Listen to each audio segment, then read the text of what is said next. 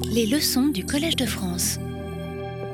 Chères auditrices et chers auditeurs, c'est un très grand plaisir pour moi de reprendre avec vous euh, ces cours au Collège de France, pour moi de reprendre contact avec Paris, puisque comme vous le savez, je viens de Berlin, et de reprendre contact avec un sujet euh, qui nous intéresse tous, je crois, puisque vous êtes ici en tout cas, celui de la présence africaine dans les musées d'Europe. En quelques mots, je vais rappeler comment ce cours, qui va nous mener jusqu'au mois d'avril s'insère dans la logique des cours précédents, et puis après on va plonger ensemble euh, dans la matière. Vous vous en souvenez, en 2017, la première euh, série de cours était, je l'ai menée sous la question à qui appartient la beauté, art et culture du monde dans nos musées, où nous nous sommes intéressés à une série d'objets. Nous étions focalisés sur des objets comme le buste de Nefertiti ou encore les frises euh, de l'hôtel de Pergame ou encore ce trône du roi Njoya conservé dans les collections berlinoises. Et en regardant à chaque séance des objets, nous nous sommes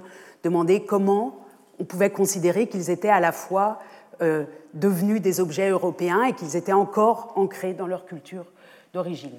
Lors de la deuxième saison, euh, qui s'intitulait Histoire transnationale des musées en Europe, nous sommes sortis de la logique des objets pour aller dans la logique institutionnelle. Nous avons regardé comment du 18e au, du 18e au 20e siècle, les musées d'Europe euh, s'étaient euh, fondés. Vous voyez ici la carte des musées d'Europe avant la Révolution française. Et puis nous avons vu comment, au fil du 19e siècle, les musées, en rivalisant les uns avec les autres, que ce soit Paris, le Louvre, ici à gauche, Berlin, en haut à droite, Londres, en bas ou encore les musées de Vienne, et ce ne sont que quelques exemples, comment ces musées avaient rivalisé euh, dans des logiques souvent nationales, parfois même nationalistes, pour devenir chacun, dans leur capitale respective, les plus forts, les plus puissants, les meilleurs représentants euh, des, sciences qu'ils représentaient, comme l'archéologie notamment. Et nous avions vu comment cette histoire transnationale des musées avait été accompagnée de discours depuis la Révolution française, avec les phrases célèbres et importantes de l'abbé Grégoire, mais jusqu'aux années 1920, avec ce constat euh, de Paul Valéry en 1923, souvenez-vous, qui sortait d'une visite au Louvre alors qu'il était déjà un, personnage éminent de la vie culturelle européenne et qui considérait en sortant de cette visite déprimante pour lui que notre héritage est écrasant, que l'homme moderne comme il est exténué par l'énormité de ses moyens techniques, est appauvri par l'excès même de ses richesses, et il concluait tout cela concourt, tout cela, tout ce qui est dans les musées, hein, il s'agissait des collections qu'il venait de voir au Louvre, concourt sans relâche à l'accumulation d'un capital excessif et donc inutilisable. C'est l'une des grandes crises des musées. Les musées, depuis qu'ils existent, ont toujours des crises. On parle de la crise des musées, mais il faudrait toujours parler de des crises des musées. Ces années 20 sont un moment euh, de crise important. Après avoir donc regardé des objets, puis des institutions, nous nous sommes intéressés à un moment de crise particulier pour l'histoire des musées européens, euh, qui a été l'année 1815, euh, l'année zéro des restitutions, pour ainsi dire le moment où le Louvre, le musée Napoléon, redevenu musée royal, a dû restituer à toute l'Europe. Et nous nous sommes intéressés à ce moment-là aux discussions que toute l'Europe éclairée, de Goethe à euh, Vivant de Nom, en passant par le sculpteur Canova, que vous voyez ici, le seul en couleur, euh, à Alexandre von Humboldt, avait mené sur ces questions. La question étant, la question centrale que se posent les Européens à ce moment-là étant de savoir s'il faut centraliser les arts pour pouvoir mieux les comparer, pour pouvoir mieux les soigner, pour pouvoir mieux euh, en profiter et les rendre publics, ou s'il vaut mieux qu'il y ait euh, une dispersion des arts comme dans un ciel étoilé dans le monde.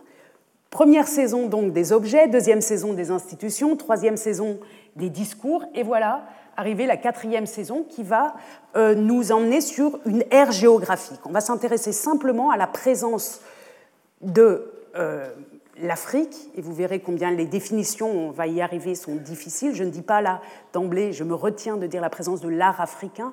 Euh, on va y revenir. En tout cas, comment, dans les musées européens, une ère géographique particulière, et c'est celle que, qui nous occupera, et celle du continent africain, euh, comment cette ère est visible et palpable et euh, euh, présente dans nos musées.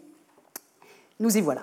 Donc, la séance aujourd'hui d'aujourd'hui est la séance introductive que j'ai organisée presque comme toujours en trois volets qui s'intitule premièrement fécondation et vous verrez qu'ici il s'agira en fait de dire ce que tout le monde sait sur la présence africaine dans les musées d'Europe. Donc je vais, pour excusez-moi cette expression, enfoncer des portes ouvertes, mais il le faut, je pense, pour cette première séance, pour pouvoir ensuite euh, sortir de ces sentiers battus et essayer de raconter autre chose. Fécondation d'abord, puis présence africaine, entre guillemets, où je vais essayer de voir avec vous comment euh, définir les objets qui vont nous occuper. Et troisième euh, volet, ne pas trop décrire. Il sera question surtout de l'annonce des cours qui vont et de la structure du cours qui vont suivre. Fécondation, donc. Et j'aimerais, pour euh, créer le lien avec les années 1800 qui nous avaient occupé la saison euh, dernière, commencer euh, peut-être de manière étonnante dans un cours qui va se consacrer principalement à l'Afrique, à cette, ce beau dessin en sanguine de l'artiste Johann Heinrich Füssli des années 1780. On voit donc sur ce dessin, sur cette sanguine, les restes de l'Antiquité. On y voit euh, le pied géant, gigantesque, et la main gigantesque euh, de Constantin, qui sont conservés aujourd'hui au Palais des Conservateurs au Capitole, et devant, assis, la main dans la tête, qui se prend la tête, littéralement, un artiste, en tout cas c'est ce que suggère le titre, puisque le titre de, cette, de ce dessin impressionnant, qui est une icône en fait, peut-être de la question de l'inspiration des artistes, euh, ce dessin s'intitule Le désespoir de l'artiste devant la grandeur des ruines antiques. On y voit donc un artiste qui ne se sent pas à la hauteur, pour ainsi dire. Et c'est amusant parce que comme Fusli, ça veut dire petit pied, et euh, on le voit face à un grand pied, et on imagine bien le désespoir de cet artiste suisse arrivant euh, à Rome et se sentant écrasé par la grandeur des modèles antiques. Ce qui m'intéresse dans ce dessin, c'est ce que j'aime faire depuis longtemps, c'est le mettre en parallèle avec cette photographie euh, de 1910 euh, qui nous montre Picasso dans son atelier euh, à l'âge d'à peu près 30 ans, avec un regard qui part dans le vague, les mains entre les jambes. Derrière lui sont à droite des statues océaniennes, deux statuettes océaniennes, un masque accroché au fond que vous voyez masque de cochon d'origine océanienne aussi. Et puis ici sur la table, vous voyez quelques objets qui, quand on zoome sur la photo, euh, semblent être des objets africains. Un serpent, on voit ici un éléphant, qu'on voit mal, une harpe.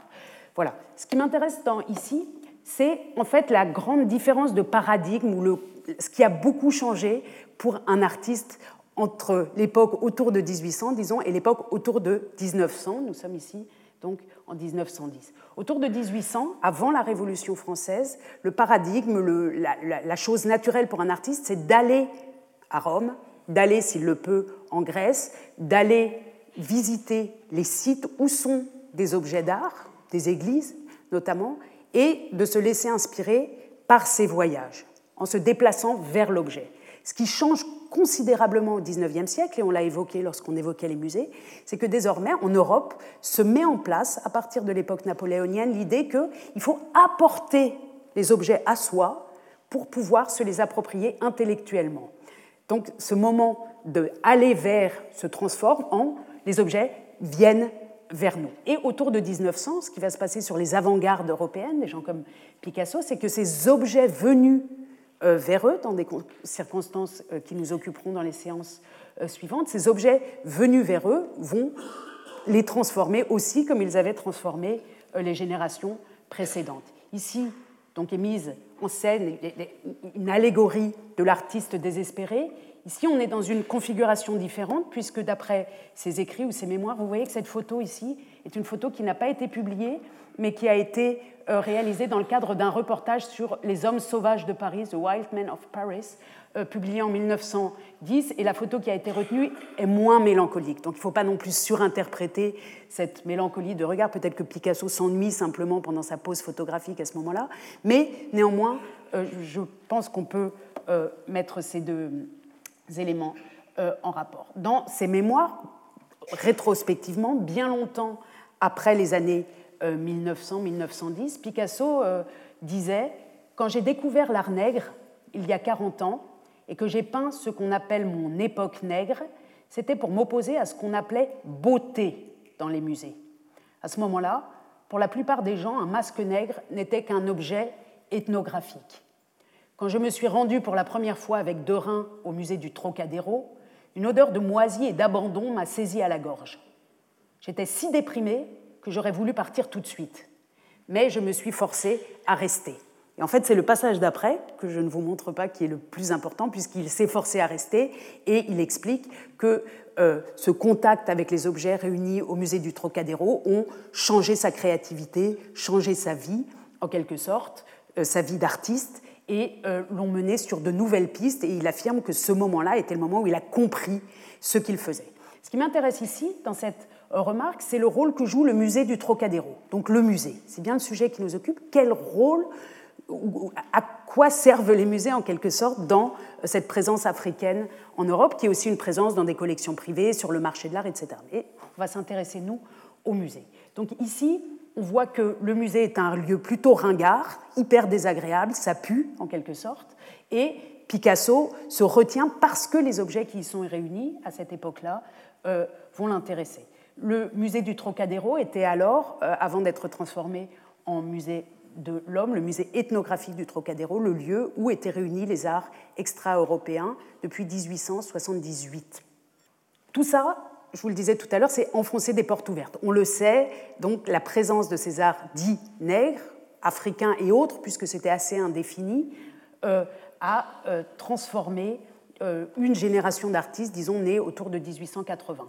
Vous donne deux autres ou trois autres exemples, qui sont des exemples concrets où l'on voit le rôle du musée, mais tout ça, ce sont des choses bien connues. Au Palais du Trocadéro va se rendre aussi, de manière très assidue, peut-être que vous le reconnaissez, le jeune euh, architecte Le Corbusier, qui ne s'appelle pas encore Le Corbusier, né en 1887, il a sept ans de moins que Picasso, il y va exactement euh, au même moment. Il travaille à ce moment-là dans, euh, dans, une agence d'architecture qui n'est pas très éloignée. Et lui aussi décrira quelques années plus tard l'effet produit sur lui, tout jeune homme, il a à peine 20 ans, sur ce musée du Trocadéro.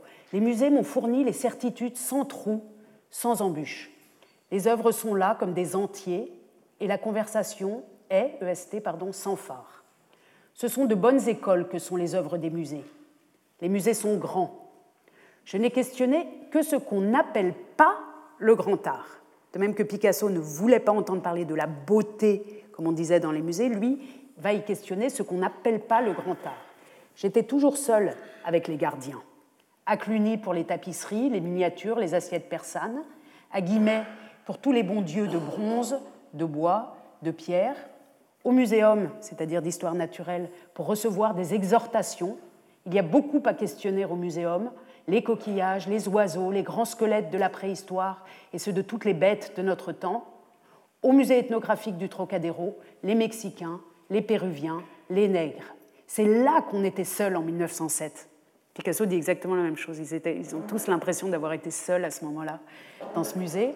Pas un chat, les nègres, mais c'était une révélation. Nimba, dieu de la maternité. Au musée ethnographique de Berlin, les mêmes à Londres, l'art du Bénin au British, les arts populaires, les poteries et les tapis au musée ethnographique de Belgrade. Que de leçons, que de leçons, que de dessins qui s'inscrivent anxieusement et qui répondent aux questions par la cernure précise de la forme éloquente. On voit ici que euh, le Corbusier, c'est-à-dire un jeune architecte, va lui aussi se nourrir visuellement, et se nourrir dans le geste aussi, puisqu'il va copier, dessiner beaucoup de pièces vues dans ces musées, euh, va donc se former alors qu'il n'est pas lui-même un artiste. Et la présence de ces arts dits nègres ou ces arts exotiques, dits exotiques avec beaucoup de guillemets, arrivés euh, en Europe à ce moment-là, vont inspirer un grand nombre, euh, une grande catégorie d'artistes, y compris des musiciens dans ces années 1900-1910. Vous voyez ici que Le Corbusier a dessiné des pièces, des statues anthropomorphes, zoomorphes, très connues, euh, puisqu'il s'agit euh, des pièces parmi les plus célèbres euh, actuellement présentées au musée du Quai Branly, les statues royales de Béanzin, celui-ci, et de Glélé, ici, qui sont des statues de taille humaine produites dans la région de l'actuelle République du Bénin autour, euh, dans la deuxième moitié du XIXe siècle. Vous les voyez ici telles qu'elles sont présentées aujourd'hui. Et Le Corbusier, en 1908, donc très tôt, va dessiner ces statues dont le créateur s'appelle Sosa Dédé, un artiste dahoméen. Il va aussi dessiner, vous voyez que ce dessin-là est daté, ce sont des dessins assez peu connus, c'est pour ça que j'ai pris plaisir à vous les montrer. Euh, euh, la statue très célèbre qui est aujourd'hui euh, au pavillon des sessions, au Louvre, qui a été prêtée par le musée du Quai Branly au Louvre pour y être représenté, qu'on appelle aujourd'hui le dieu Gou, le dieu Gou qui est dans la culture fond le dieu de la guerre. Et vous voyez qu'ici, le Corbusier a écrit Grand Gaillard, Grand Gaillard, etc., avec des barres de, barres de fer forgées, hauteur 1m60. L'artiste euh, qui a réalisé cette euh, sculpture, qui est une véritable icône de l'art euh, africain ou de la création, de la créativité africaine pour nous autres Européens, l'artiste s'appelle Ekple Kendo Akati et cette œuvre-là a été parmi celles que Le Corbusier a dessinées il rappelle souvent, il revient dans sa carrière souvent sur l'effet que lui a produit ce musée. C'est un péché mignon qui me tient depuis l'enfance et j'ai passé les plus beaux instants de ma vie à la visite des musées d'une grande partie du monde. Vous savez, vous avez vu mes dessins qu'en 1908 déjà, étant complètement étranger au monde des artistes, j'avais déjà dessiné au musée ethnographique du Trocadéro et plusieurs pièces que vous avez exhumées dans la suite du Fatra où elles se trouvaient. J'ignorais parfaitement qu'il y eut une question nègre ou précolombienne à cette époque, mais j'avais découvert le musée ethnographique et mon enthousiasme était complet. Ce qui se passe à ce moment-là à Paris, on est en 1907, 1908, 1909, 1910, avant la Première Guerre mondiale, ne se passe pas seulement à Paris. On observe exactement le même phénomène dans l'Europe, dans l'ensemble de l'Europe. Je, vous ai apporté quelques exemples euh, liés à Dresde. Dresde, autour de 1905-1910, c'est la capitale du mouvement expressionniste Die et les jeunes artistes de Die vont ici dans le Zwinger à Dresde voir les collections euh, du Völkerkunde Museum et notamment des plaques dites du Bénin. On reviendra souvent sur ces plaques euh, du Bénin ou ces bronzes du Bénin. Vous voyez ici euh, l'une des pièces donc conservées depuis les années 1900 au musée ethnographique de Dresde, et euh, à gauche, euh, Ernst Ludwig Kirchner, l'une des plus grandes figures de l'expressionnisme allemand, né lui aussi en 1880, c'est exactement la même génération que Picasso, qui va dessiner ce Bénin bronze, ce bronze du Bénin notamment, comme d'autres pièces dans ce musée. On pourrait multiplier les exemples à l'infini. On peut aller à Berlin exactement dans les mêmes années. Museum für Völkerkunde, il a été détruit après la Seconde Guerre mondiale. Ici sont également présentées des pièces euh, venant du Bénin, c'est-à-dire de l'actuelle République euh, du Nigeria, de Benin City. Il ne faut pas confondre la République du Bénin et la ville et la, euh, et, la civilisation de Benin City qui est dans l'actuel Nigeria. En tout cas, ces pièces sont présentées autour de 1900 en très grand nombre au musée de Berlin. Et ici, c'est euh, Nolde, encore un représentant de l'expressionnisme allemand, un peu plus âgé que les autres, lui, né en 1867, qui va dessiner, on trouve euh, dans ses papiers une centaine de dessins faits, réalisés au Völkerkunde Museum de Dresde. Il va dessiner notamment cette figurine avec les mains euh, avancées en avant, qui présente ses mains en avant, qui lui inspirera aussi quelques années plus tard un petit tableau présenté aujourd'hui au Brücke Museum à Berlin. À Londres, pareil, je n'insiste pas, vous voyez ici Derain et on connaît bien les lettres complètement exaltées qu'il a envoyées en 1906 euh, à Matisse et à Vlaminck pour lui raconter ce qu'il venait de voir euh, au, British Museum et qu'il avait complètement brouillé, tant, tant la richesse euh, formelle et de couleurs était grande.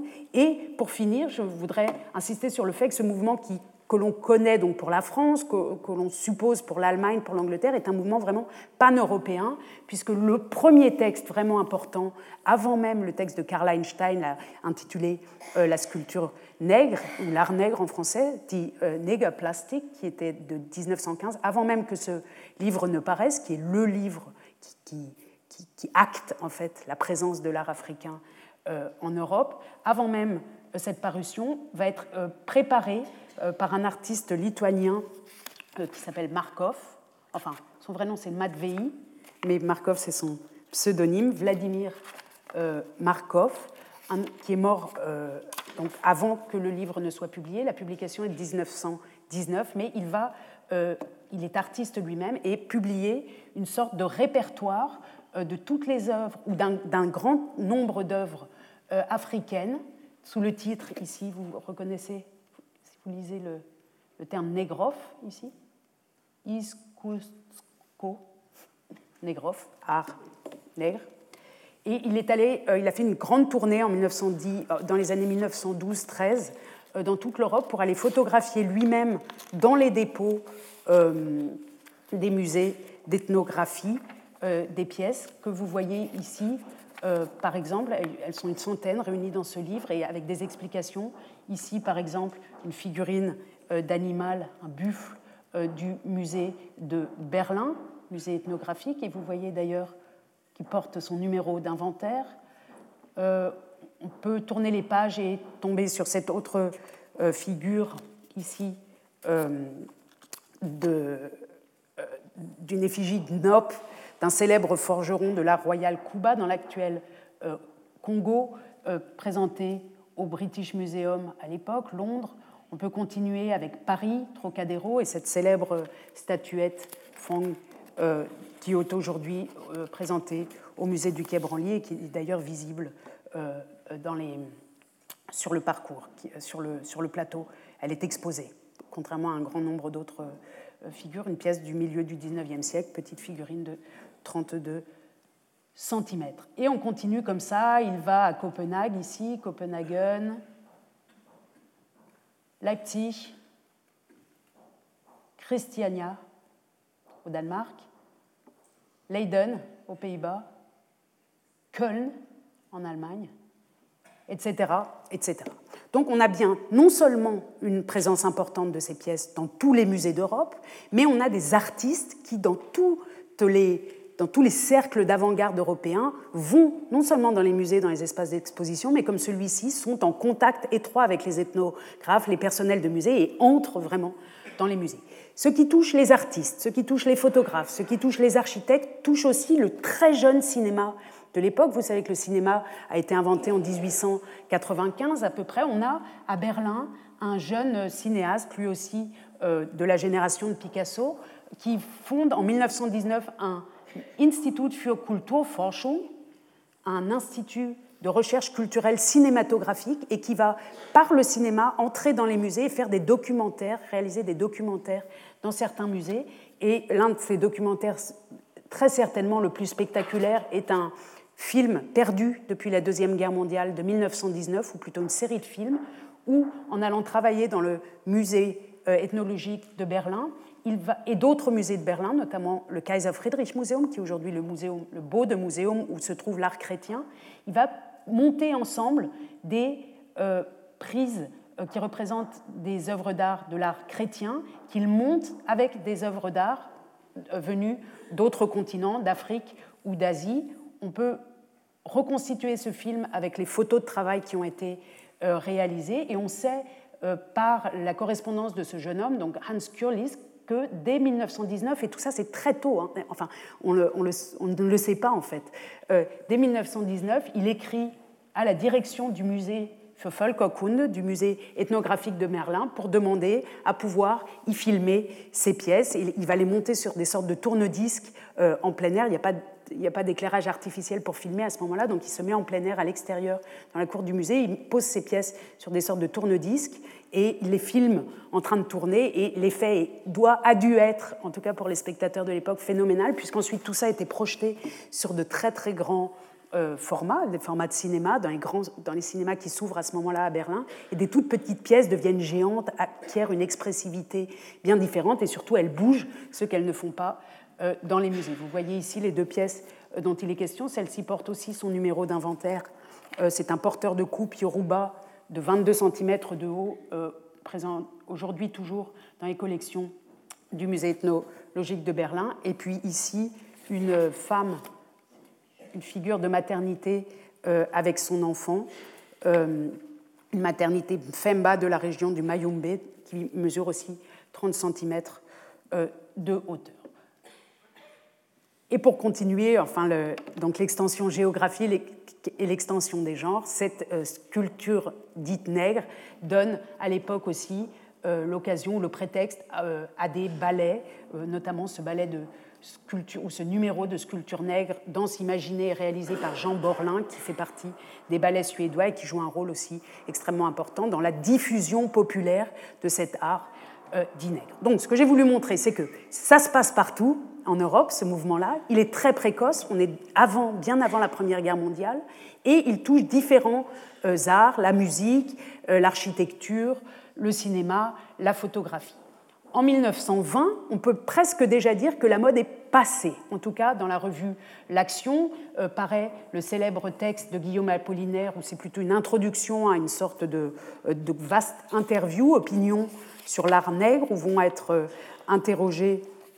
euh, plusieurs jeunes intellectuels de l'époque. Par exemple, Jean Cocteau, qui considère que la crise de l'art nègre est devenue aussi ennuyeuse que le japonisme malarméen donc déjà, on s'ennuie dix ans après, en quelque sorte. En 1920, c'est presque passé.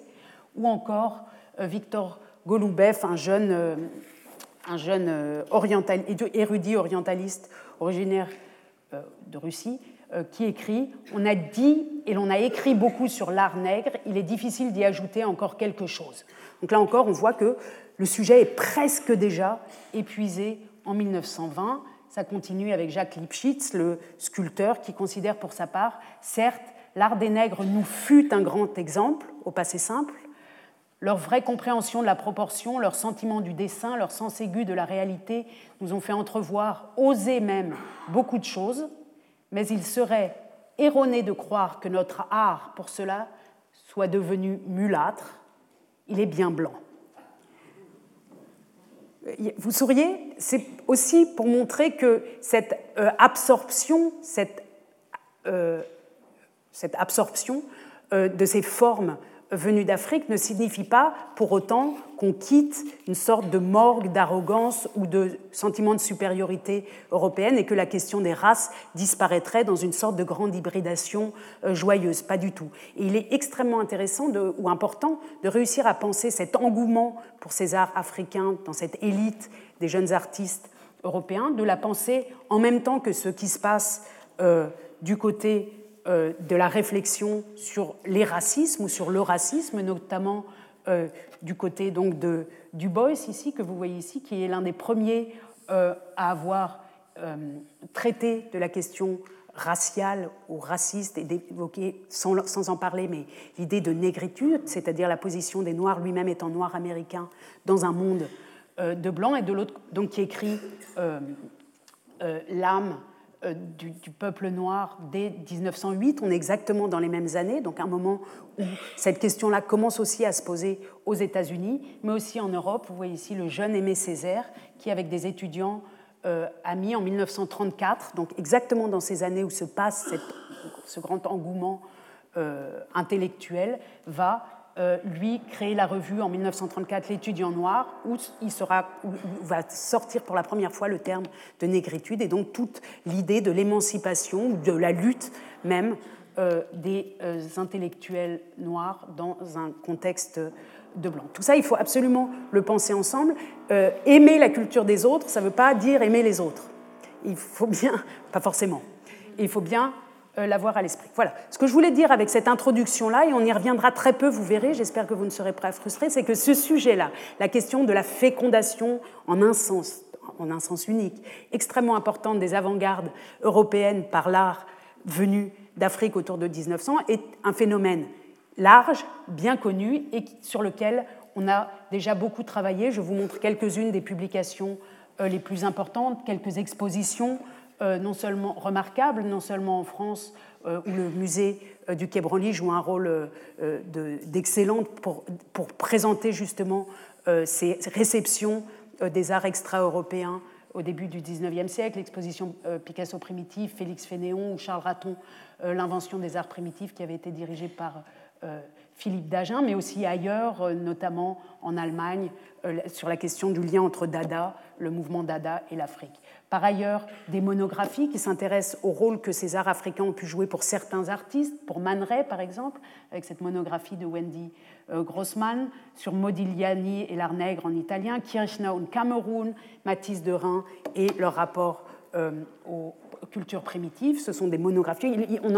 Celle-ci de Rémi Labrus. On en compte une grande quantité. Elles sont extrêmement importantes ou des textes de base, de, des textes de, fondamentaux sur ces questions de l'art primitif de Sally Price ou Primitivisme, une invention moderne de Philippe Dagen ou encore un texte d'un euh, euh, collègue camerounais Primitivismus und Africanismus en langue allemande, et puis euh, quelques autres études qui s'intéressent à ces fécondations dans des aires géographiques particulières. On a évoqué tout à l'heure Vladimir Markov, il a été étudié notamment par Zoé Strotter dans un livre très important donc, sur le primitivisme entre guillemets russe, et puis dans le contexte américain également. Tout ça est bien connu, et on n'y reviendra pas. Si je peux vous recommander deux lectures de la jeune génération de chercheurs ou de chercheuses, euh, dans le cas présent, euh, euh, sur ces questions, des, publications excellentes et qui donnent vraiment envie de creuser davantage et de lire toute cette littérature, je vous recommande donc le livre de Maureen Murphy, paru en 2009, de l'imaginaire au musée Les Arts d'Afrique à Paris et à New York 1931-2006 et puis, tout récemment paru le texte, le livre excellent également de Yael Biro, Fabriquer le regard, marchand, réseau et objets d'art africains à l'aube du XXe siècle. Et maintenant, on en arrive au sujet qui va euh, nous intéresser pendant les séances euh, qui vont suivre, c'est-à-dire celle de, non pas la réception de l'art africain en Europe, mais celle de sa présence concrète et la question sous-jacente ou la question qui est derrière, celle de sa venue dans nos collections européennes. Alors je parle de présence africaine dans le titre du cours, euh, pour ne pas dire art africain, pour ne pas dire euh, l'art de l'Afrique, en utilisant l'Afrique comme si c'était une chose euh, unique, et puis aussi parce que le terme de présence permet pratiquement automatiquement de penser absence. Si j'avais dit simplement objet africain dans les musées d'Europe, on aurait pensé objet. Euh, quand on pense présence, on peut aussi penser absence, et c'est par là que j'aimerais commencer, par un euh, beau poème du poète nigérian Ni Oshundare, publié en 1998 en langue anglaise, qui est sa langue d'écriture, mais il est lui-même de langue yoruba. Un texte qui a été traduit ici par Victor Klass et que j'aimerais vous lire, puisqu'il va peut-être accompagner, en tout cas en basso continuo, euh, notre travail. Je cherche Oluyen Yetourier, bronze d'Ifé. Il est à bonne, répond la lune. Je cherche Ogiding Boying Boying, masque du Bénin. Il est à Londres, répond la lune. Je cherche Dinko Wawa, trône d'Ashanti. Il est à Paris, répond la lune. Je cherche Tongo Gorewa, buste du Zimbabwe. Il est à New York, répond la lune. Je cherche, je cherche, je cherche la mémoire de l'Afrique. Les saisons disent qu'elle souffle dans le vent. Le bossu ne peut dissimuler son fardeau. Ici, on a la perspective de quelqu'un qui implore la nature, qui parle, qui s'adresse à la nature, à la lune et au vent, depuis une position qui n'est pas celle de euh, Paris, New York, Bonn euh, ou Londres, qui est probablement ailleurs, qui emploie pour qualifier les objets dont il parle des termes, d'ailleurs qui ne sont pas forcément des termes existants dans euh, les langues d'origine, mais qu'il a inventés, donc des néologismes, mais qui donnent un autre nom, une autre qualité à ces objets que nous-mêmes nous connaissons sous leurs étiquettes de musée, qui s'adressent donc à une sorte de mémoire, qui voudrait savoir où sont ces objets, qu'il interpelle aussi, qu'il cherche, et euh, la nature lui répond que tout ça euh, est dispersé euh, dans le monde et que la mémoire, du coup, la mémoire qui pourrait être liée à ces objets, souffle dans le vent, qu'elle n'est pas saisissable. Pensez la présence des objets d'un côté chez nous et l'effet prodigieux qu'elles ont pu faire sur Picasso, Le Corbusier, Kirchner et Noll d'un côté, et pensez l'absence de ces objets à l'endroit où elles ne sont plus. C'est le challenge euh, qui nous occupe déjà depuis plusieurs euh, cours ici euh, et qui, n'est pas toujours facile, surtout de, notre position d'Européens, d'arriver à penser dans l'autre sens, mais il faut essayer en tout cas cette histoire qu'un collègue a appelé l'histoire à part égale, et essayer de voir aussi les choses dans l'autre sens. Alors qu'en est-il de cette présence africaine et pourquoi parler de présence plutôt que d'art On va regarder un petit peu la répartition de ces pièces dans le monde, mais avant, je voudrais euh, rappeler que la question de la définition d'un art d'Afrique euh, est une, question euh, sur laquelle les chercheurs ont énormément travaillé et on n'arrive pas à une conclusion précise. C'est une question ouverte et je proposerai avec d'autres, d'ailleurs, notamment avec Claire Bosque, qui sait de choisir une définition large, de dire qu'on prend la définition la plus large possible, car les pièces qui se trouvent dans nos musées sont parfois des pièces qui ont été créées par les artistes pour être des œuvres d'art, mais parfois elles ont d'autres fonctions, évidemment, dans euh, leur, euh, dans leur contexte d'origine, comme cette, euh, cette statuette Nkizi, statuette, donc, quand j'évoquerai les, quand j'évoque le nom des pièces ou quand je les nomme, je reprends euh, les définitions qui sont dans les inventaires et dans les catalogues de musées européens, qui bien sûr ne sont qu'une vision des choses. Elles ont de l'autre côté d'autres noms et il faut bien en avoir conscience. Mais je reprends ici euh, la, description euh, donnée par le musée du Quai où se trouve par exemple cette statuette magique Nkizi, donc de, la région de Loango, dans l'actuelle République démocratique du Congo, ces pièces-là n'ont pas été créées pour être des œuvres d'art. Elles ont d'autres fonctions dans leur euh, contexte d'origine, et d'ailleurs elles ont d'autres présences, puisque bien souvent dans le contexte africain, on dit, ou on entend dire que ces objets ne sont pas des objets, mais sont eux-mêmes des sujets agissants. Et quand on regarde une figure de ce type-là, on peut bien comprendre que ces pièces ne sont pas seulement là pour être en fait fixées dans des vitrines, mais qu'elles ont dans leur contexte d'origine une agency, comme, comme, disent, comme on dit parfois aujourd'hui, qu'elles ont une activité, qu'elles agissent sur les sociétés, qu'elles organisent les sociétés autour d'elles. Donc parler de présence africaine, c'est éviter le terme d'objet, pour pouvoir toujours avoir à l'esprit que peut-être ce sont aussi des sujets, et d'ailleurs elles ont bien agi en tant que sujet sur Picasso et le Corbusier, pourrait-on dire, elles ont une action d'une part, et d'autre part, ça nous permet d'éviter euh, la catégorie de l'art, puisque ces pièces que nous allons observer se trouvent aujourd'hui à la fois dans des musées d'art, comme si on pense à New York, au Metropolitan Museum est un musée d'art ou une belle collection d'art africain, mais souvent ce sont des musées, ou le musée euh, du Quai Branly ici est aussi un musée d'art, mais en revanche, si vous quittez euh, le domaine français, si vous allez à Berlin, à Dresde, à Bruxelles à Tervuren notamment, où vous êtes dans des musées d'ethnographie, donc qui réunissent des objets qui sont à la fois des objets qui ont été créés pour être des objets d'art, mais aussi parfois des objets d'usage quotidien, des objets religieux, des filets de pêche, parfois, souvent même dans certaines constellations muséales, des restes humains, euh, des crânes, des euh, boîtes de fétiches encore remplies, des boîtes encore remplies euh, de têtes des ancêtres. euh, etc. Donc on va parler, pour cette raison, de présence africaine et non pas d'objet ou d'art euh, africain. L'autre raison pour laquelle je préfère l'adjectif africaine à de l'Afrique euh, est liée au fait que l'Afrique, comme chacun sait, est un immense continent. Je me plais à vous remontrer cette carte qui montre comment on pourrait, à l'intérieur du continent africain, placer la Chine, les États-Unis, l'Inde, l'Europe en la découpant en petits morceaux là, et puis euh, la Grande-Bretagne, toujours sur son île, ici, qui est à peu près la même surface que euh, Madagascar.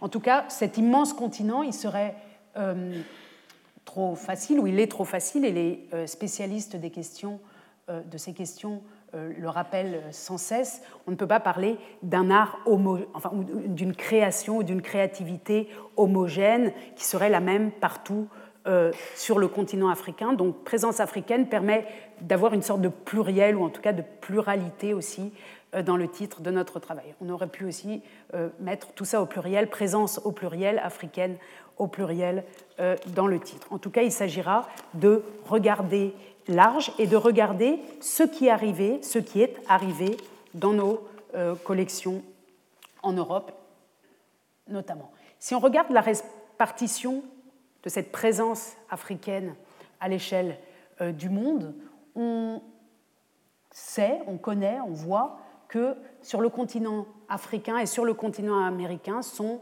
euh, présentées des icônes, des pièces que, euh, quand vous vous intéressez à ces questions, vous identifiez immédiatement comme les, en fait, les jocondes euh, de l'art africain, les jocondes au pluriel, donc des pièces iconiques, très souvent reproduites sur les, sur les affiches, sur les couvertures de catalogues et dans d'autres constellations. Ici, ce masque à pendentif représentant la reine ou son nom m'échappe, elle commence par I, pardon, originaire euh, de Benin City, euh, euh, des Siwara, des masques originaires du Mali qui sont Met à New York, ou encore cette figure assise en terre cuite du XIIIe siècle provenant de la région du delta du Niger, que des analyses techniques ont permis de dater autour de 1235, donc l'une des pièces les plus anciennes de la créativité euh, issus du continent africain à euh, New York. Si on regarde, euh, si on pense à ce type d'icônes ou de pièces très célèbres dans le monde, on pense aussi au trône de Njoya, déjà évoqué à Berlin, au masque du musée de terre, du, pardon, je, il faut que je retrouve mes notes. Masque Tac. Où est-il? Voilà.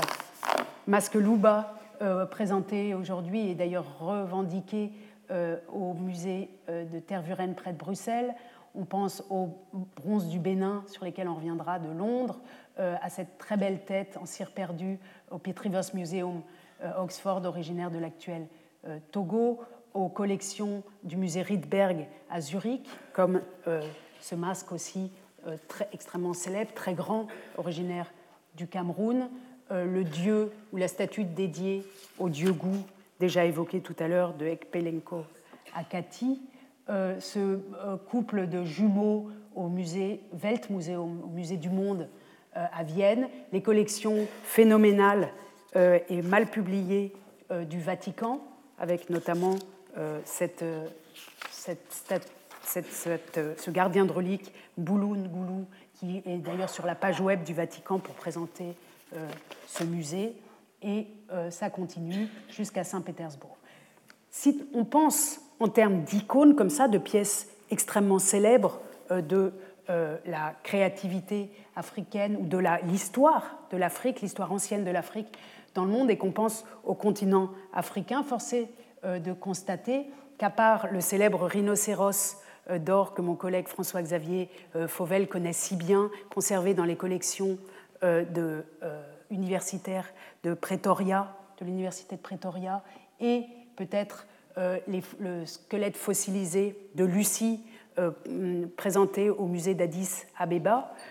Lucie, qui est donc notre ancêtre, cette femme qui a plus de 3 millions d'années, euh, force est de constater que sur le continent africain, notre connaissance, en tout cas à nous, de pièces euh, majeures est très faible et en réalité, ça correspond au fait que leur présence également est très faible. Si on traduit euh, cette présence en chiffres, alors c'est un exercice un petit peu délicat parce que ces chiffres sont sujets à caution à beaucoup d'égards, mais si on traduit, si on regarde les données que les musées eux-mêmes donnent de leur euh, effectifs en termes d'art ou de pièces euh, relevant du domaine africain dans leur collection, si on regarde donc les données officielles, ce que les musées disent d'eux-mêmes, euh, on arrive à, on peut comparer des fonds. Si on regarde par exemple à Dakar le musée Théodore Monod, qui est le musée ethnographique de Dakar, il comporte à peu près 10 euh, 000 pièces. Elles ont été, le récollement, euh, récollement a eu lieu l'année dernière.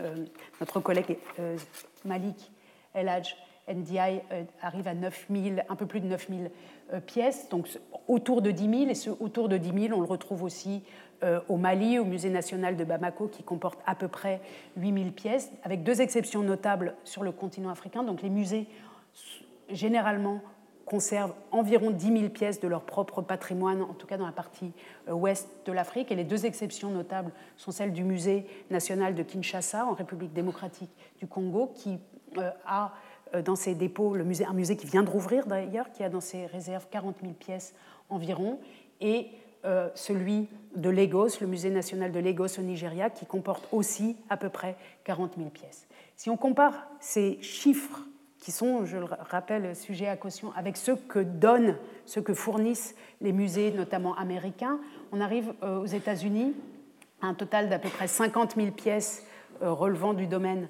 africain, les musées d'ethnographie et des musées d'art comme le Penn à Philadelphia, le Met à New York, la Smithsonian Institution euh, à Washington et le Brooklyn Museum, Museum à New York, qui est parmi les premiers à avoir présenté de l'art africain au XXe siècle.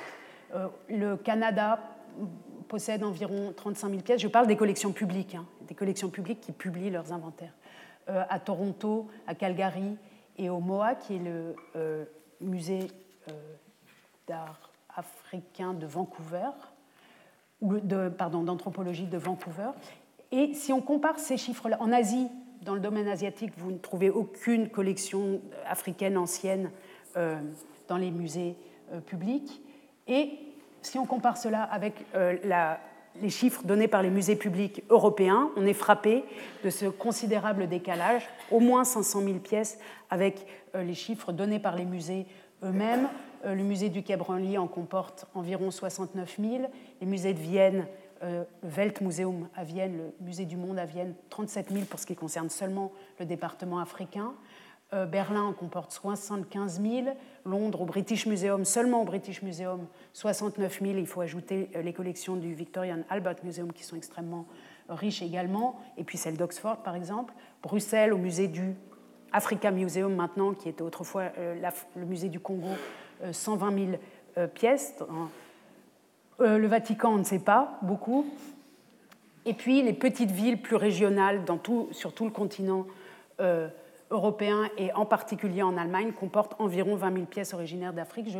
J'ai fait le compte pour donc, le musée de Stuttgart, de Hambourg et de Munich dans le domaine allemand, ce qui nous fait arriver, euh, avec Lyon aussi, dans, ces villes de deuxième catégorie en termes d'importance des collections, à un résultat euh, considérable. Les Pays-Bas ont fusionné leur musée ethnographique il y a quelques années. Ils arrivaient, eux, à 66 000 pièces avec le grand musée de Leiden, de euh, pour euh, l'art africain. Donc on est vraiment face à un déséquilibre de la géographie africaine mondiale, si on veut, pour l'art euh, ancien dans les musées publics, avec très peu de pièces euh, sur le continent africain lui-même, un certain nombre de pièces sur le continent nord-américain. et là, il faut insister sur le fait qu'aux États-Unis, c'est moins le nombre, mais la qualité qui compte. C'est-à-dire que les États-Unis, n'ayant pas eu de colonies, ont acheté davantage sur le marché et donc ont effectué des choix plus précis et que la qualité, que les, euh, disons, 5000 pièces qui sont au Met aujourd'hui sont de qualité bien supérieure, bien sûr, au total, d'après les experts, euh, que les 120 000 pièces du musée de Tervuren à Bruxelles. Donc il faut aussi pondérer la quantité par la qualité, mais néanmoins on voit un considérable déséquilibre donc, entre la présence ou les présences africaines en Europe et dans le reste du monde. Quelques vues simplement pour que vous puissiez vous faire une idée de ce type de musée. Les collections ethnographiques de Stockholm euh, sont euh, extrêmement attractives et, bien, extrêmement bien présentées. On peut penser au musée de Berlin qui récemment a présenté une partie de ses collections africaines euh, dans les salles d'art chrétien du Bode Museum. à Paris, bien sûr, le musée du Quai Branly, à Londres, au British Museum, où le département d'art africain se situe. C'est le seul département d'ailleurs, et pourquoi au sous-sol du musée. Euh, à Vienne, le Weltmuseum, qui vient de rouvrir ses portes il y a un an et demi à peu près, qui présente euh, ses collections africaines dans un tout nouveau display, dans une nouvelle présentation. Le musée de Munich, vous verrez qu'en Allemagne, tous les musées ont changé de nom récemment. Maintenant, il s'appelait avant Völkerkundemuseum, musée euh, d'ethnographie, et puisque ce terme ne paraissait plus convenir à notre époque, ils ont changé de nom. Donc celui de Vienne qu'on vient de voir précédemment s'appelait aussi Völkerkundemuseum, c'est maintenant Weltmuseum, le musée du monde. Euh, celui de Bruxelles qui s'appelait euh, le musée qui, a changé souvent de nom, le musée royal du Congo, musée des colonies, etc., s'appelle maintenant Africa Museum. Euh, le musée de Munich, Völkerkunde Museum, s'intitule maintenant Museum Fünf Kontinente, le musée des cinq continents.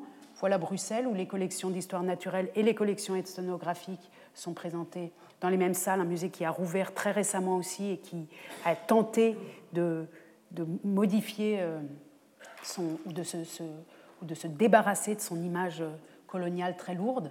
On y reviendra. La Kunstkamera à Saint-Pétersbourg, qui comprend des collections, vous voyez ici, leur collection du Bénin, euh, extrêmement intéressante également, mais aussi des musées de moindre, euh, euh, de moindre envergure, comme de nombreux musées dans les villes portuaires européennes, qu'il s'agisse de Hambourg, Brême, Le Havre, Nantes, qui, pour des raisons qu'on verra, ont accueilli souvent les premiers, ces musées-là, des, des collections d'histoire naturelle, mais aussi ethnographiques venues d'Afrique.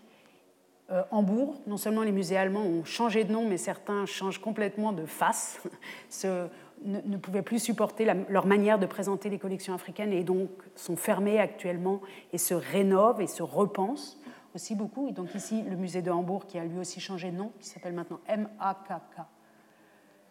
Et les collections du Vatican qui ont rouvert tout récemment sous le titre Anima Mundi, les collections euh, ethnographiques euh, du euh, Vatican. Et vous voyez ici le pape qui a inauguré le musée à sa réouverture. C'est la première fois, paraît-il, disent les experts, qu'un pape inaugurait l'un des musées euh, du Vatican. Donc euh, ça montre aussi l'importance de ces collections.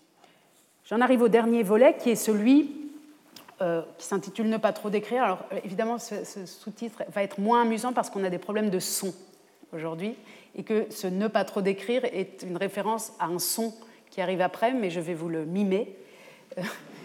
Euh, enfin, le dire, évidemment, ça gâche euh, un peu l'effet, mais peu importe. Ne pas trop décrire, c'est exactement le contraire de ce que je voudrais faire. Ce que je voudrais faire avec vous pendant les séances euh, que nous aurons dans les semaines qui viennent, c'est essayer de décrire comment ces collections sont arrivées si massivement en Europe, quand et pourquoi, et à travers quelles mains et dans quels objectifs. Alors, je vous montre un extrait que j'ai déjà souvent montré ici, mais qui me paraît extrêmement important, un extrait d'un journal de 20 heures sur TF1 en 1978, euh, animé par Roger Giquel. Roger Giquel qui, euh, à l'époque, faisait référence à un appel du directeur de l'UNESCO, euh, Amadou Maktar Mbo, pour que reviennent dans leur pays d'origine les œuvres qui leur avaient été prises à l'époque coloniale. Et ici, Roger Giquel, donc, dit, on va voir si je m'en souviens bien, donc il, fait référence à cet appel de Amadou Maktar Mbo et il dit mais quelle distance entre cet appel et euh, le fait que euh, ces collections, en tout cas, sa phrase finit par toutes ces collections africaines arrivées chez vous dans des circonstances de l'histoire qu'il vaut mieux ne pas trop décrire. il fait ce geste que normalement on devrait voir là, mais qu'on ne voit plus. Ce geste, je vous le montrerai la prochaine fois, de ces circonstances de l'histoire qu'il vaut mieux ne pas trop décrire. Quand, un journaliste de télévision, à une époque où il y a seulement deux ou trois chaînes euh, télévisuelles euh, en France, euh, à ce moment-là, quand il s'adresse donc à une grande population de téléspectateurs et qu'il dit que ces pièces sont arrivées en Europe ou en France dans des circonstances de l'histoire qu'il ne vaut mieux pas trop décrire, il ne, fait pas œuvre d'amnésie, il ne dit, il dit quelque chose. Ce qu'il dit, c'est qu'il ne faut pas en parler. C'est-à-dire qu'il parle en fait d'un secret de famille, quelque chose que ceux qui savent comprennent, les circonstances de l'histoire qu'il ne vaut mieux pas trop décrire à l'époque, en 1978, pour mes parents, mes grands-parents, nos instituteurs à l'école, etc. C'est très clair. Ces circonstances de l'histoire, c'est l'époque euh, coloniale. Pour nous autres, euh, pour mon frère, pour moi, pour mes camarades d'école qui avions 6 ans à l'époque, ça ne veut rien dire. Ça veut juste dire, oulala, il y a un sujet difficile là, et il vaut mieux pas trop en parler, ça a l'air compliqué pour les adultes. Évidemment, tout ça euh, n'arrive pas dans l'esprit euh, des jeunes générations, mais ça veut dire simplement que dans ces années 70, ces questions-là euh, étaient difficiles à traiter. D'ailleurs, elles le sont toujours. Et c'est pourquoi j'aimerais, dans le cours que nous aurons maintenant, aborder justement ces circonstances de l'histoire et que j'aimerais bien les décrire. Et j'en arrive donc pour les cinq dernières minutes à la à l'architecture du cours, à la structure du cours. Notre prochaine séance, euh, la semaine prochaine, donc, sera intitulée Premiers objets et il sera question, on va se transporter plutôt au XVIe siècle et il sera question euh, de l'arrivée des premiers objets dans les collections euh, européennes. Et vous voyez à l'arrière-plan un inventaire de la Kunstkammer, donc de la, du cabinet des merveilles de Munich, qui comporte quelques-unes de ces pièces. On s'intéressera à ces questions. La deuxième séance s'intitulera Avant Berlin. On y parlera surtout du 19e siècle. Berlin, alors Berlin, pour tous ceux qui ne sont pas africains entre, parmi vous, et je crois que pour nos collègues africain, c'est une évidence, et pour moi, berlinoise, ça a été une découverte. Euh, parler de Berlin sur le continent africain, ça veut dire parler de la conférence de Berlin, qui en 1884-1885 euh, a posé les conditions du partage colonial de l'Afrique. Euh, pour, pour nos collègues, professeurs, universitaires, artistes, etc. En Afrique, c'est une évidence. Parler de Berlin, c'est parler de la conférence de Berlin. Comme quand on parle de Yalta, on parle de la conférence de Yalta. Euh, voilà, donc parler de Berlin, c'est parler de l'année 1884-1885, euh, je vous le, dis ici. Et donc ce cours intitulé Avant Berlin sera consacré euh, au, à au 19e siècle, au moment où l'Afrique, le continent africain, fait l'objet en particulier d'explorations, mais qui ne sont pas encore, pas toutes, qui ne sont pas menées dans une visée coloniale. Puis nous arriverons dans cette période coloniale avec un troisième cours qui s'appellera qui s'intitulera De grands musées vides et qui montrera comment, au moment où se fait le, le, partage colonial de l'Afrique, sont créés aussi à Londres, à Paris, à Vienne et partout ailleurs euh, en Europe de grands musées qui vont être remplis ensuite euh, pendant les années euh, coloniales. Et à partir de ce moment-là, on va quitter un petit peu la, la chronologie pour euh, s'intéresser à la typologie des acteurs qui vont contribuer au remplissage euh, de ces musées. Donc nous aurons un cours euh, sur les militaires. Vous voyez en arrière-plan les militaires britanniques qui se sont appropriés, accaparés lors d'un pillage violent les œuvres dites du Bénin, dont on a déjà aujourd'hui beaucoup parlé en 1897. On y reviendra. Nous évoquerons les missionnaires. Vous voyez une statuette ici africaine qui représente un missionnaire euh, Léo Bitremieux euh, de Scheut. Euh, et donc il s'agira ici de l'action des missionnaires dans tout ce mouvement d'accumulation patrimoniale en Europe. La séance d'après sera consacrée à la méthode scientifique, au travail des scientifiques, aux missions ethnographiques qui ont été envoyées notamment par la France, mais par d'autres pays européens, et notamment dans le monde entier, mais notamment en Afrique, euh, pour euh, recueillir, collecter, comme ils disent, et on, fera bien attention au terme que veut dire collecte, en fait, pour collecter de manière très systématique et, très euh, massive des pièces sur le continent. Et puis, nous aborderons à l'avant-dernière séance la question du marché et des musées, comment le marché de l'art, qui joue un rôle considérable, que j'ai un petit peu évoqué au début, euh, sur toutes ces questions depuis le début du XXe siècle, comment euh, le marché et les musées ont fonctionné ensemble. Vous voyez ici un marchand, un collectionneur marchand euh, britannique qui vend des pièces venues justement